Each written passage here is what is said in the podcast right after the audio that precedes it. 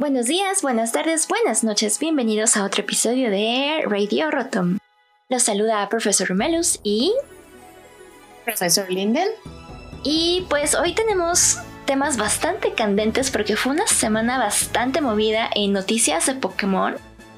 Y pues vaya que hubo, hubo muchísima polémica en torno a la comunidad, a incluso problemas entre la comunidad, pero también la respuesta de las grandes corporaciones que están a cargo de la marca de Pokémon. Sí, esta semana vimos bastante actividad en ese respecto. Creo que fue una semana muy movida para todos los videojuegos y estamos viendo como con qué con qué compañía, con qué juego se van las personas estos días, principalmente por el hecho de qué compañía está dándote más, qué compañía se preocupa por, por su player base y demás. Y creo que es muy importante hablar de lo que ocurrió con, con Pokémon Go, este, considerando pues varios aspectos. Los aspectos de accesibilidad, los aspectos de, pues, de respeto a la propiedad privada, las, las propiedades, pues digamos, religiosas y demás, y también la accesibilidad. Y sobre todo ahorita el panorama que vemos con respecto a la pandemia. Por cierto, síganse cuidando mucho, sigan disfrutando de Pokémon en sus casas. Precisamente es una de las cosas que vamos a cubrir en este podcast porque pues de repente nos quitaron como esa cosa que hizo que Pokémon Go pues pudiera seguir siendo una cosa dentro de la pandemia.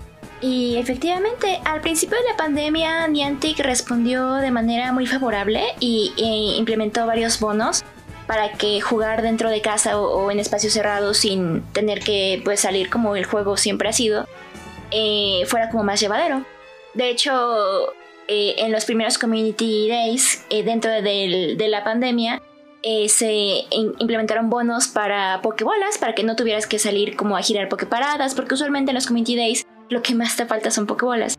Entonces ellos implementaron un sistema de que un Pokémon que tuviera el rango de tu mejor amigo te traía 50 Pokébolas cada media hora. Y así pues poco a poco ibas jugando las 3 horas del juego que ahora gracias a la pandemia se extendieron a 6 horas de Community Day.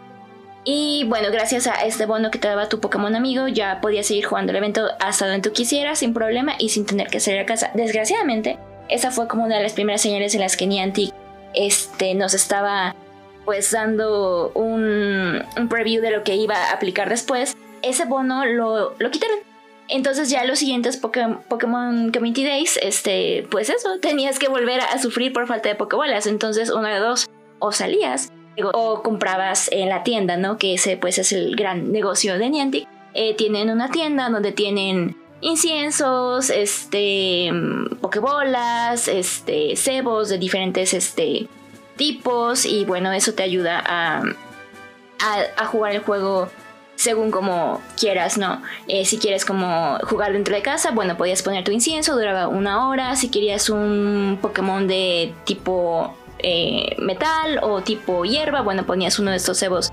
específicos. Em, pero bueno, esos usualmente son premios de misiones que ya sea son misiones especiales que te dan Niantic eh, con cada evento que sacan, o también esto que está en la tienda, ¿no? Que se pueden comprar. Mm, pero bueno, el, el bono de Pokébolas pues lo quitaron. Y dejaron, digamos, los que eran como básicos para jugar, pero hasta ahí, o sea, dejaron de darlos como un extra. Y dejaron de la distancia, que ese... Eh, eh, reducieron la distancia necesaria para interactuar con las Pokébaradas y los gimnasios. Pero las semanas, en semanas pasadas eh, pues también no los quitaron. Entonces eso fue como la, la, gota que derramó el vaso para la comunidad. Y varios Poketubers, varios este, jugadores con comunidades grandes alrededor de Pokémon Go se unieron para sacar un comunicado y pues pidieron como eh, que siguieran dejando como la, la distancia extendida, ya que la excusa de Niantic para quitarlo era que la situación ya había estado mejorando en grandes partes del mundo, cuando pues todos sabemos que pues esto no es así con la nueva variante Delta y con, pues digamos, el estancamiento que ha ocurrido en la vacunación, este, la disminución de medidas de seguridad eh, para las comunidades, para las aglomeraciones, pues sí existe un riesgo de salir a jugar Pokémon Go. Y entendemos el hecho de que Pokémon Go pues siempre ha sido un juego para jugarse afuera, pero con la pandemia y, la respuesta de Niantic originalmente a esto de reducir las distancias y ayudar a los jugadores a, obtener más pokebolas y a seguir generando como engagement dentro de sus comunidades aún a distancia, pues esperaba que se mantuviera, sobre todo porque el panorama no ha cambiado, por lo menos para Latinoamérica. Quizá en Estados Unidos, en Europa, sí ha, cambiado un poco, pero sigue el riesgo latente y no a todos los jugadores se les hace posible, porque recordemos que las vacunas no son no son precisamente para todos. Hay gente que tiene reacciones muy adversas o que por ciertas condiciones no se pueden vacunar. Entonces, creo que a la hora de tomar esa decisión, Niantic no consideró esa parte de su player base. Esa parte de su player base que no puede, no puede salir a jugar porque posa un riesgo para su salud. Entonces, la respuesta era esperada, o sea, se, esperaba que la comunidad reaccionara de esa manera porque hay muchísimas cosas en riesgo, ¿no? Hay muchos bonos que pues le facilitan a la gente que no tiene esa posibilidad como tan abierta de jugar y que se las quiten de esa manera, pues sí va a generar como cierta, cierta resistencia. Y pues por otra parte, pues Niantic respondió relativamente fácil, pero fue una respuesta digámoslo tibia, o sea, es una respuesta que realmente no es una respuesta. O sea, claro, es una cosa que está formulada pues de una manera como muy corporativa, ¿no? De que están poniendo, están juntando un equipo para analizar la situación, van a, van a este, restaurar los bonos en ciertas partes del mundo, a ver cómo funciona, pero eh, pues realmente no es una respuesta y no ofrece como una solución. Entonces yo esperaría que la comunidad siga presionando un poquito más para, para ver a dónde lleva Niantic su solución al final. Y como dice Linden, realmente fue como un esténse quietos, porque la campaña pues sí llegó a ser incluso trending topic en, Twitter. Eh, y para que la fanbase de Pokémon, que a veces es tan competitiva entre sí misma, se haya unido por una causa en común, es porque realmente estaban pues hartos, ¿no? En el comunicado que lanzaron a también se menciona pues de qué manera el bono de distancia extendida ayudó a la comunidad a unirse mucho más. Eh, además del tema de la pandemia, también para entrenadores con problemas de movilidad sobre que una parada estuviera tal vez un poco más lejos o con una escalera o entrenadores con problemas de sensibilidad como del ambiente o familias, que esto, esto es bastante, bastante importante porque en los Community Days es bastante común ver familias eh, jugando juntas en el que un papá tiene que cuidar a sus hijitos, entonces este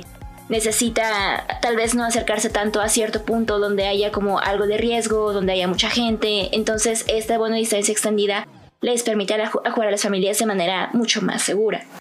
Exactamente.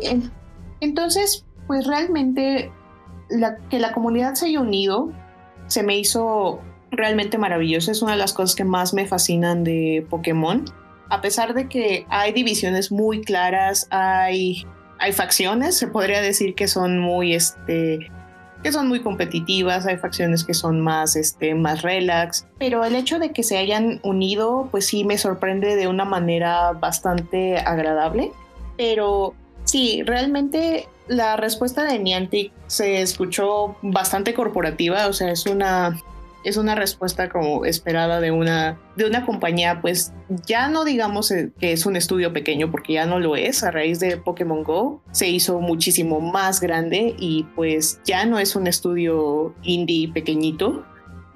Y es natural que las comunidades empiecen a pedir un poquito más de, de responsivas, de accountability, si lo quieren llamar así.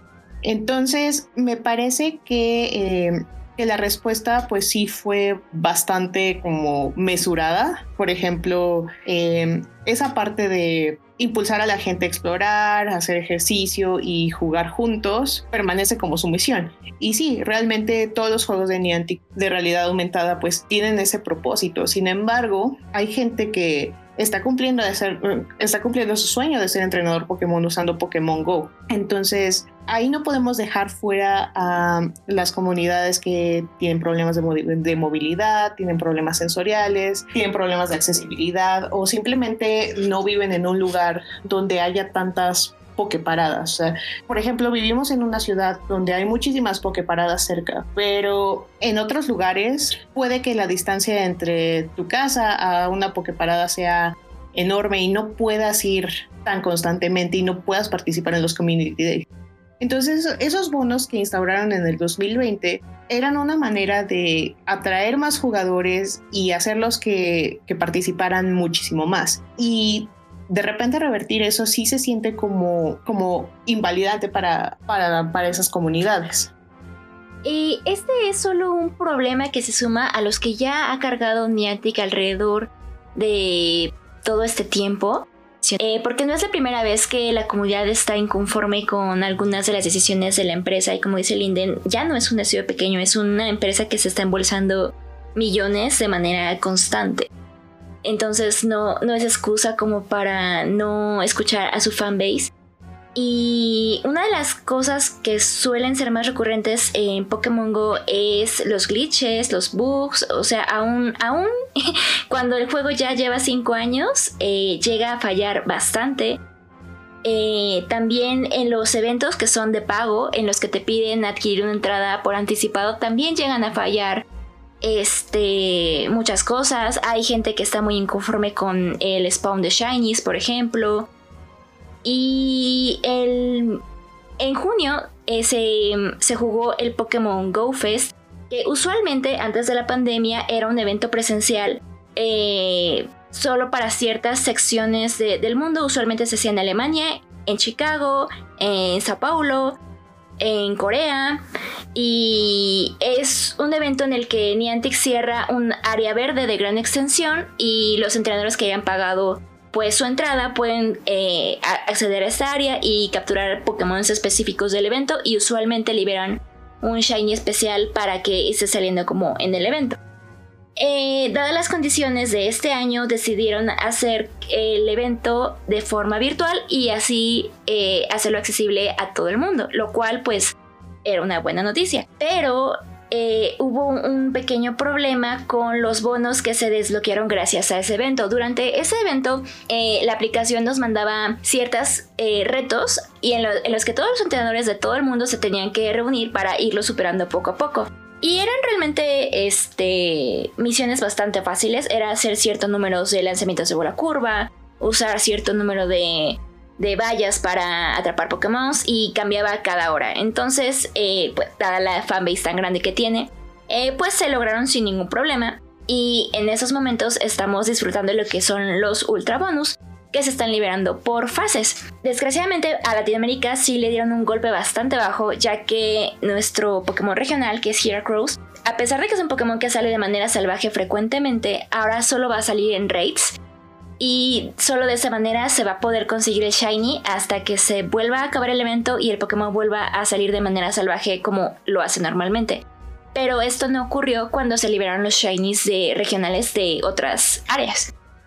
Claro, y ahora me parece que es especialmente importante que las compañías, que los estudios eh, le hagan mucho más caso a sus fanbase. Esta semana terminó un evento muy importante para Riot Games y el feedback que recibieron de parte de los jugadores no fue tan positivo como ellos esperaban. Quizá en algún momento pensaron que, llevar el lore a esa parte iba a, a generar algo positivo, pero no consideraron que las fanbases tienen memoria y es algo muy importante que deben considerar todos los estudios.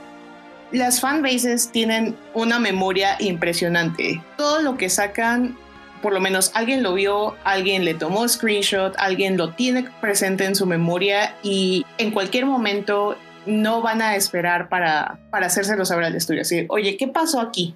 Entonces, ese nivel de accountability que estamos esperando de parte de los estudios es muy importante para las futuras decisiones que tomen estos estudios grandes. Porque tanto Niantic como The Pokémon Company, Riot Games, eh, Tencent, dependen puramente de los, de los usuarios. Sí, un juego puede ser maravilloso, puede ser muy interesante, puede tener los personajes más interesantes, pero si no le responden a la, a la fanbase de una manera positiva y constante, no van a generar como esa permanencia que, que les genera éxito y que obviamente les genera ganancias. Y es muy importante que como comunidad nos unamos para poder, para poder pedir ese tipo de accountability de parte de los estudios. O sea, me parece crucial el efecto de la comunidad en, esto, en estos sucesos que ocurrieron en esta semana para el mundo de los videojuegos, no solamente de Pokémon, porque igual Niantic pues tomó esa decisión precisamente esperando, yo creo que algo de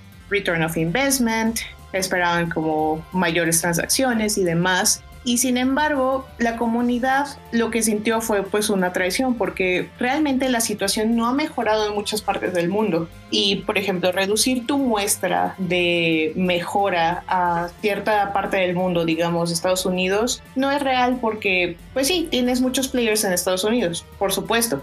Pero también tienes players en Latinoamérica y hay comunidades muy grandes en Latinoamérica que desafortunadamente no están tan bien a nivel pandemia como otros lugares del mundo.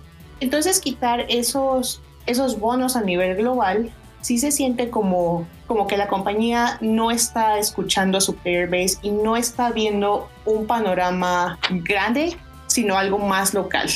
Y el comunicado tuvo igual varias aristas porque se, cuando se hizo la convocatoria y las comunidades comenzaron a organizarse, incluso entre ellas hubo ciertos este, roces, tanto que llevó a, dos grandes eh, figuras en el mundo de, de Poketuf a pelearse.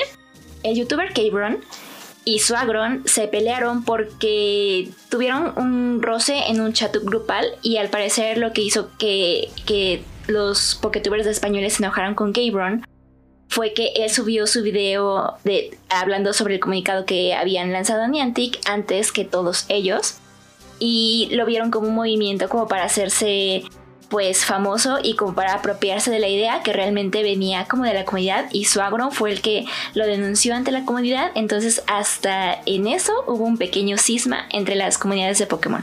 Claro, y eso quería decir que las comunidades son más reactivas. Antes no había tantos canales de comunicación para, para hablar con los estudios y no existía esa posibilidad de, de, dar realmente una retroalimentación tan instantánea como, como lo que tenemos ahorita. O sea, antes podías escribir una carta a Game Freak si quieres y realmente pues podrías no esperar respuesta jamás, ¿no? Pero ahora las comunidades tienen la posibilidad de hacerse escuchar mucho más y mucho más fuerte y el compartir un mensaje, difundirlo y demás lo hace muchísimo más grande hasta que los estudios realmente no pueden ignorar esos, esos reclamos que tienen las comunidades o ese, ese feedback positivo así de sí, sigue haciendo esto, esto nos gusta, esto nos favorece y esto nos sigue llevando a tu juego constantemente. Hasta donde me quedé, el hashtag Niantic Heroes llegó al segundo lugar de trending mundial. Entonces sí fue un movimiento pues bastante ruidoso y a Niantic no le quedó más que contestar. De hecho le dieron de ultimátum hasta el lunes 9 de agosto y afortunadamente contestaron antes. Exactamente. Y leyendo el comunicado, el comunicado se los, se los pondremos en nuestra, en nuestra cuenta de Twitter para que ustedes lo puedan juzgar. Sí, entendemos que Niantic, ah, la misión de Niantic es hacer que la gente siga saliendo y que siga explorando lugares y que siga siendo comunidad. Sin embargo, esto ahorita no es enteramente posible y considerando que mucha gente se ha metido a Pokémon Go en 2020 como una manera de sobrellevar esta pandemia a pesar de de problemas de movilidad, de problemas sensoriales, de problemas pues de aislamiento, pues sí se siente como un comunicado muy seco. O sea, a pesar de que respondieron y se aprecia bastante que hayan respondido antes del, deadline, eh, realmente no se ve un, una planeación de cómo planean este, pues resarcir esto o cómo, cómo planean eh, hacer reparaciones o ajustes que dejen tanto a la compañía como al usuario satisfechos. O sea, lo que creo que Niantic lo que menos querría es que los usuarios se alejen de la aplicación porque ahorita la competencia es realmente muy grande. O sea, tenemos cosas como Genshin Impact, tenemos cosas como Pokémon Unite compitiendo igual contra Pokémon Go, tenemos League of Legends, tenemos Overwatch, tenemos un montón de cosas y realmente con lo que está pasando ahorita y con tantos canales de retroalimentación instantánea, creo que ya es mucho más difícil que, que las compañías no respondan. O sea, ya, ya se espera que, que respondan y que ofrezcan soluciones, porque al final los usuarios es, es la parte más importante que tienen. Y hablando de escuchar a la fanbase también y mencionando a Pokémon Unite, también hubo ahí un pequeño pues problema de parte de la cuenta oficial del estudio desarrollador de Pokémon Unite, Team Studio, que mm, ha sido criticada por su mal manejo de la cuenta. Algunos han llegado a mencionar incluso que parece más una cuenta personal que la cuenta de un estudio. Y pues desgraciadamente hubo hizo algunos comentarios pues bastante cuestionables y Pokémon Company tuvo que salir a, igual como hacer un, un control de daños, pero también de una manera bastante, bastante corporativa. Y sí, se notó bastante. Eh, empecemos por el hecho de que Pokémon es una, es una franquicia que apela muchísimo a la diversidad. No podemos concebir Pokémon sin, sin considerar que todas las regiones nos ofrecen cierta diversidad en cuanto a personajes, en cuanto a Pokémon, en cuanto a cultura. O sea, todas las regiones tienen, tienen variantes enormes todo el tiempo. Y para que un estudio se maneje de esa manera, especialmente representando a la franquicia probablemente más grande del mundo, que es Pokémon, sí se vio, sí se vio bastante mal, sí se vio muy cuestionable. La ventaja o la desventaja de Twitter es que igual todo mundo tiene memoria, a pesar de que se borren los tweets, siempre hay alguien que tiene una captura, siempre hay alguien que, que ya, este, que ya lo que hizo un timestamp en ese tweet y Desafortunadamente para ellos, pues sí, está la parte de que la comunidad de Pokémon siempre va a pedir muchísima respuesta, muchísima accountability de parte de las compañías porque no puedes concebir a Pokémon sin diversidad. La buena noticia es que Timmy se retractó de lo dicho y es interesante lo que pasó con la cuenta porque sus tweets generalmente tienen 8 respuestas, pero en su disculpa llegó hasta 200, o sea, eso es señal de que la, la se lo tomó en serio y pues hizo lo suyo. Exactamente.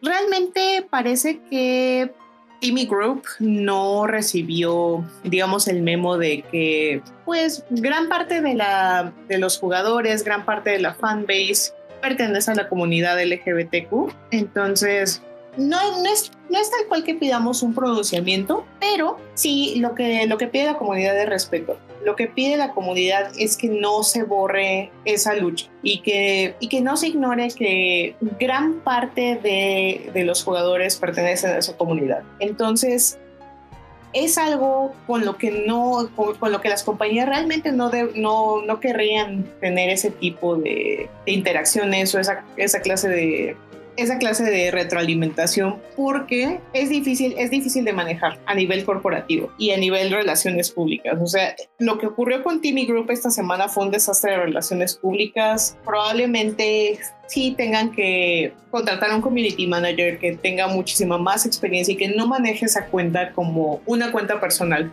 que ese fue el comentario más común. Desafortunadamente para ellos, pues esto no, yo creo que a la comunidad de Pokémon no se le va a olvidar en un buen rato y es muy importante porque Pokémon Unite está en sus primeras semanas y ha sido interesante, ha sido ha sido un juego bastante divertido, pero si siguen así, si siguen sin escuchar, si siguen haciendo este tipo de comentarios, probablemente no tengan como, como mucho futuro en, en el, en dentro de los MOBAs, a pesar de que sea un juego de Pokémon. Pokémon Unite ha estado en el fuego recientemente porque hicieron algunos cambios nerfearon y bufearon a ciertos personajes y a la comunidad tampoco le gustaron pues mucho estos, estos bonos que dieron ya que hay personajes que consideran que ya tenían suficiente ventaja y ahora tienen más ventaja y personajes que no tenían suficiente ventaja les quitaron los pusieron más en desventaja aún. Eh, entonces eh, desgraciadamente lo que pasó con Timmy es otra otra piedrita al saco de lo que las críticas que está recibiendo Pokémon Unite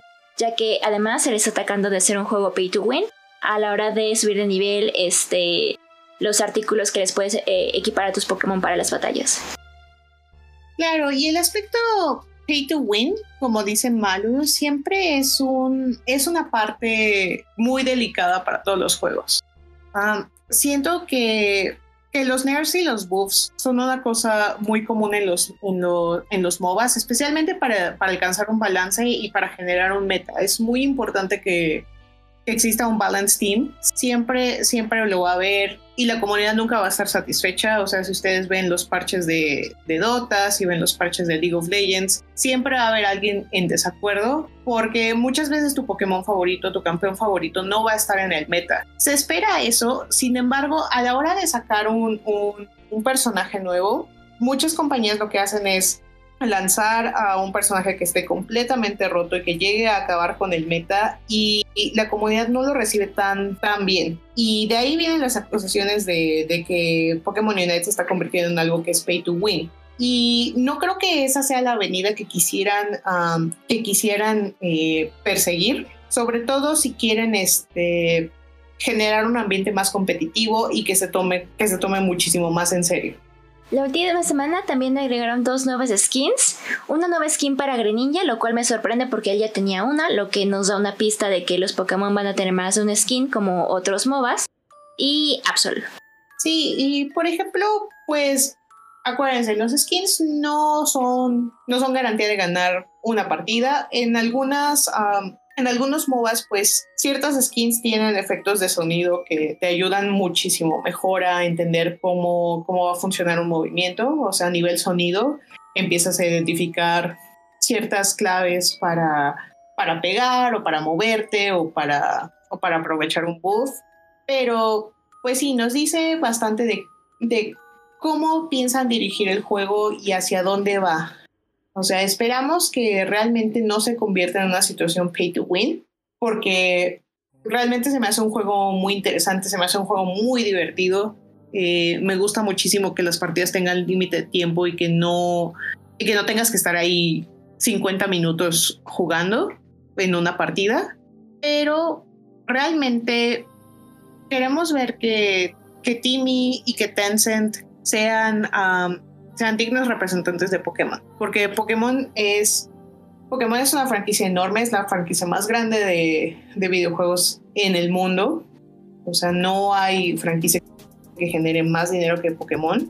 Y creo que para Game Freak, para The Pokémon Company, debe ser muy importante mantener a su player base, si no feliz, satisfecha.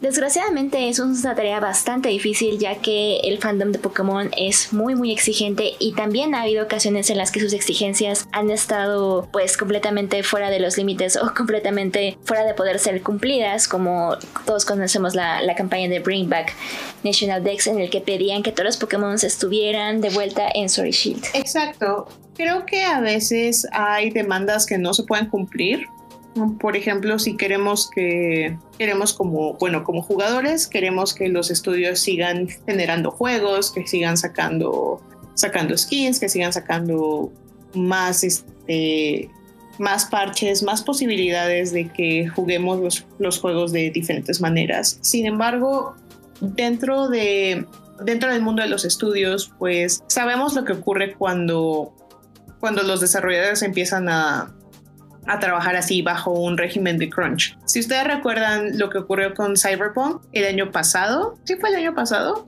Ya parece, siento que, siento que fue hace millones de años.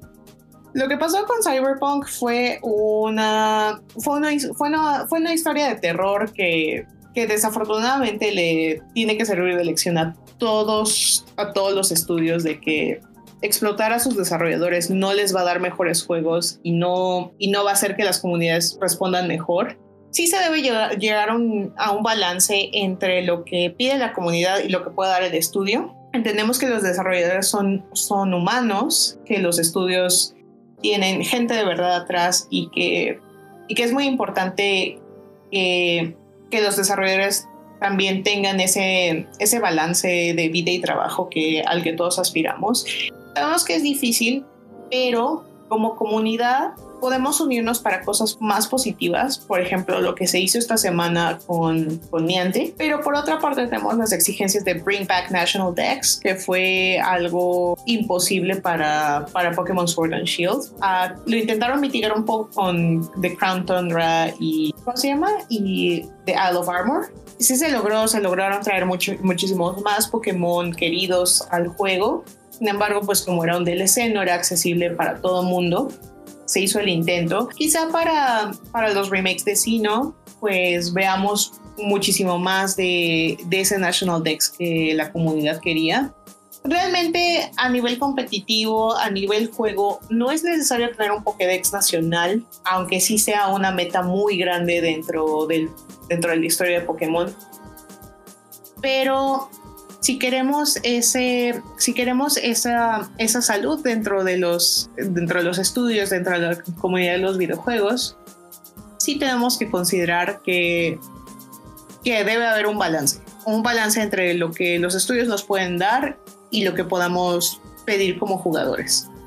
O sea, por ejemplo, estoy segura que, que en su momento para Pokémon Unite va a llegar el, el típico así de borren este Pokémon. O sea, ya, ya es algo que, que se ha visto en todos los MOBAs cuando, cuando sacan algún campeón nuevo, de que la comunidad no está satisfecha, de que está roto, de que, de que no lo saben usar.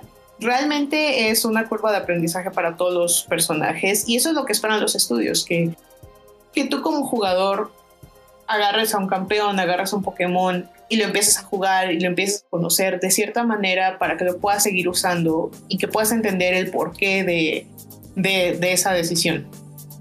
En, en, semanas recientes, a quien querían borrar era mi bebé ser ahora, pero ahora están queriendo borrar a, a Gengar porque dicen que está muy roto. Lo interesante es que todos los Pokémon están rotos según con quién hables. Entonces, creo que eso de alguna manera nos habla de, que existe un equilibrio. Ah, no se ve a simple vista, pero existe. Sí, definitivamente existe un equilibrio en cuanto al balance de personajes. Todavía no veo un, personaje que sea como imposible de, derrotar. No existe un Pokémon que, sea imposible de hacerle counter creo que todos tienen su nivel de dificultad. Por ejemplo, con, con Serahora, Serahora se me hace un Pokémon muy, eh, muy divertido. Para nada se me hace roto porque sí toma cierto nivel de cierto nivel de juego para, para, para sacarle el provecho máximo. Igual Absol, igual Gengar. Pero sí, creo que hasta ahorita el juego se ve muy balanceado, se ve muy divertido y si se siguen tomando las decisiones correctas, Creo que Pokémon Unite va a tener una escena competitiva muy fuerte y va a existir como, la posibilidad de que existan eventos internacionales y, y, pues ligas y demás. Y esa parte de, que existan como eventos de esports para, para Pokémon, Unite es algo que en lo personal me emociona bastante.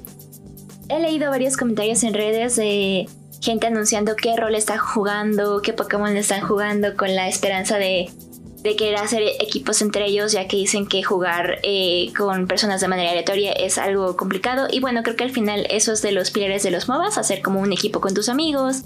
Eh, así de esta manera puedes planear mejor tus estrategias y pues puedes disfrutar mucho más el juego. Claro, y regresamos a lo mismo. Pokémon es algo que juegas en comunidad.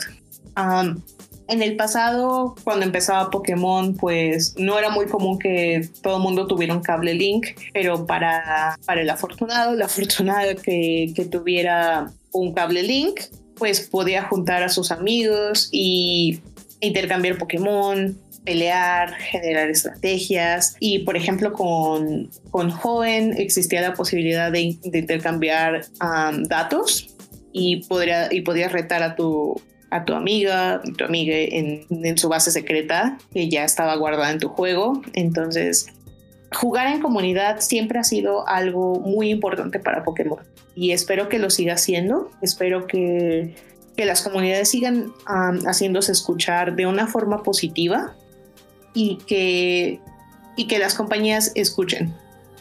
Volviendo a los temas del remake de Shino, también han sido bastante criticados porque es, como muy, muy obvio decirlo, el producto no está terminado.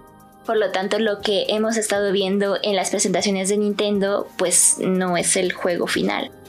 Desgraciadamente, la fanbase se ha visto bastante crítica con ciertos detalles como de los renders, de cosas tan, tan simples como es que la, la mochila del entrenador se ve como muy plana y conforme van avanzando los trailers, vemos un poco más de detalle de esa mochila. Entonces, eh, detalles tan pequeños como ese se vuelven los temas de, de conversación de la comunidad y es algo pues bastante triste.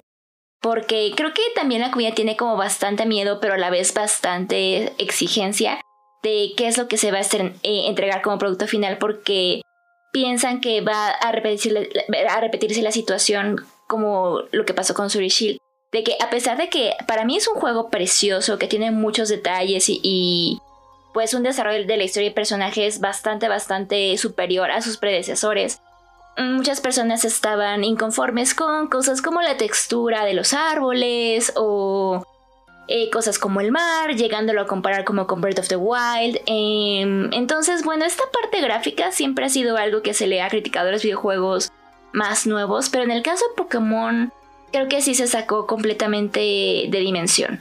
Sí, y es muy importante mencionar que Game Freak, el estudio detrás de Pokémon, es un estudio realmente muy pequeño. hace un par de años me acuerdo de, haber leído de, de un ilustrador que, que estaba dando tips de cómo entrar a trabajar a Game Freak realmente no hay una manera directa de entrar a trabajar a Game Freak. Estamos hablando de que Game Freak tiene aproximadamente 160 empleados. Estos datos son de 2020. Muy probable que tengan un poquito más de staff para este momento. Pero un estudio de 166 personas sigue siendo un estudio pequeño si lo comparamos con estudios más grandes como, como Riot Games o como Blizzard, que tienen miles de empleados a nivel mundial. Estamos hablando de que Game Freak es muy pequeño. Entonces son 166 desarrolladores, según lo que estoy viendo ahorita. Entonces es un, es un estudio muy pequeño. Y si bien Nintendo está detrás de ellos, Feature está detrás de ellos, tenemos que tomar en cuenta que las decisiones ejecutivas se toman desde, desde Game Freak y sigue siendo un grupo muy pequeño. Entonces, en el momento en que la comunidad empieza a, hacer como como énfasis en esos detalles que no son tan relevantes. O sea, obviamente si hubiera un problema a nivel combate o que hubiera bugs significativos dentro del juego ya terminado, sí se esperaría cierto nivel de, de respuesta de parte de Game Freak. Pero lo que estamos viendo ahorita es el juego no terminado y de hecho todos los teasers de Nintendo dicen, este no es el producto final. Y la comunidad siempre, siempre se lanza invariablemente sobre, sobre Nintendo, sobre Pokémon, sobre Game Freak, porque no están viendo lo que quieren ver. Y hacen sus reparaciones y hacen sus fan edits y generan como muchísima más confusión. Y es, es bien importante considerar que Game Freak hace todo lo posible por porque todos los juegos estén terminados. Y estamos hablando de, de un estudio que tiene, que sigue teniendo a Satoshi Tajiri, que es este, que ha sido el presidente de la compañía por creo que toda su toda la, toda la trayectoria del estudio. Entonces, el mismísimo creador de Pokémon sigue viendo que la franquicia se mantenga bien. Entonces eso habla de alguien que está como muy comprometido con, con el universo que creó. Entonces, sí hay que ponerle un poquito más de fe. Eh, el producto todavía no está finalizado, todavía nos quedan un par de meses. Para cuando salga, sí, ya sabremos y ya lo juzgaremos de acuerdo. Pero por el momento recuerden, recuerden tomar um, los videos de Nintendo, los videos de, de, de, Pokémon Company como más a la ligera porque todavía no es un producto final, todavía puede haber muchos cambios. Acuérdense que, dentro del desarrollo de juegos pues siempre hay una etapa de QA y siempre hemos visto que nos entregan un producto bastante bueno siempre y que escuchan mucho a, la gente que lo juega. Un detalle importante a mencionar es que quien está desarrollando los remakes de Shino no es Game Freak, es una compañía llamada Ilka. Exacto, y creo que vi un. Ah, vi creo que unos demos de Dialga y Palkia y la gente se estaba quejando horriblemente de ellos porque se veían todos cuadraditos. Y pues esos no son los modelos finales. Pokémon Legends sí está siendo desarrollada por Game Freak, entonces creo que todo, como dices, es un estudio bastante pequeño. Entonces estoy completamente segura de que los esfuerzos están dirigidos a Legends y por eso es que delegaron la licencia a, otro estudio. Sí, a mí me pareció bastante inteligente. Creo que va a funcionar. Uh, sí, no fue una región que cambió muchísimas cosas para, para Pokémon. Eh, fueron unos juegos preciosos, sí no tiene un lore impresionante y espero que, que los remakes sigan apegados a eso. Realmente los villanos eran muy interesantes, los mitos de Sino eran, eran fascinantes y apelar a ese factor nostalgia con los, con los chivis, con ese estilo, es algo que me emociona bastante. Es que desde que se anunció el remake de Sino tuvo varias críticas por su estilo chibi de los personajes y como estas licencias estéticas que están tomando que a mí, o sea, cuando lo vi, la primera impresión sí fue como, se ve chistoso, porque se, ve como, como un juego de mega blocks. Pero ya conforme ha pasado el tiempo, me gusta, me gusta como esta reminiscencia justo de, de las consolas portátiles en los que ves los sprites chibi de manera chiquita, cosa que no pasa en Sword Shield, por ejemplo. Entonces creo que es una manera bastante inteligente de meter el factor nostalgia. También la perspectiva de Legends, por lo que vamos a ver y por lo que eh, es algo que me emociona bastante, porque nos va a dejar ver muchísimo más dentro de la historia de Pokémon.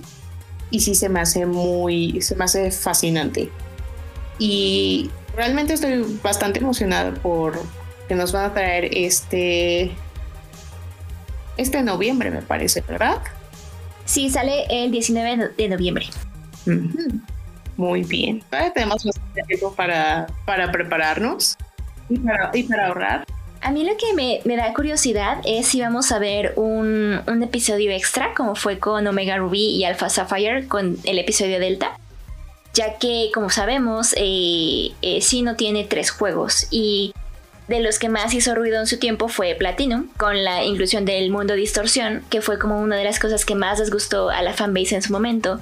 Entonces me pregunto cómo van a eh, incorporar el lore de, de Giratina, si es que lo hacen, en estos dos juegos. Cosas que realmente me gustan es que no hemos visto tantísimo y en lo personal me ha mantenido muy alejado del de todas las especulaciones para, que sea una sorpresa. Me encantaría ver el mundo de distorsión. Uh, Giratina es uno de mis Pokémon favoritos porque en, su momento el mundo de distorsión dentro del 10 fue, fue fascinante. O sea, cómo explotaron ese, esas direcciones, cómo explotaron ese mundo que no tenía ningún sentido y fue un evento muy divertido. De hecho, si siguen siendo de nostálgicas, pues pueden empezar a ver Pokémon Generations en preparación para, para, lo, que, para lo que viene. Sería una muy buena preparación. Eh, me parece que un evento tipo el Delta Episode sí sería muy, este, sería muy bien recibido. Sí, ah, me, me, interesa bastante cómo, cómo lo va a llevar Ilka por, lo que, por lo que sé, también Game Freak está pues supervisándolo, igual uh, junto con Junichi Masuda. Y pues ya saben que Masuda nunca, nunca decepciona con, este, con su visión.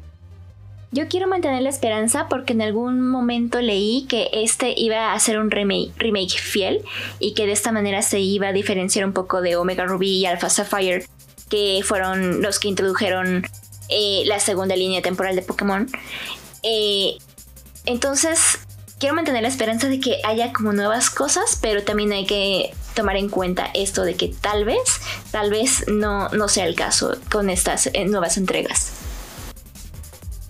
Pero, o sea, sí es un remake completamente fiel a lo que vimos en 2006. Sí, me parece que fue 2006, oh por Dios. Sí, efectivamente 2006.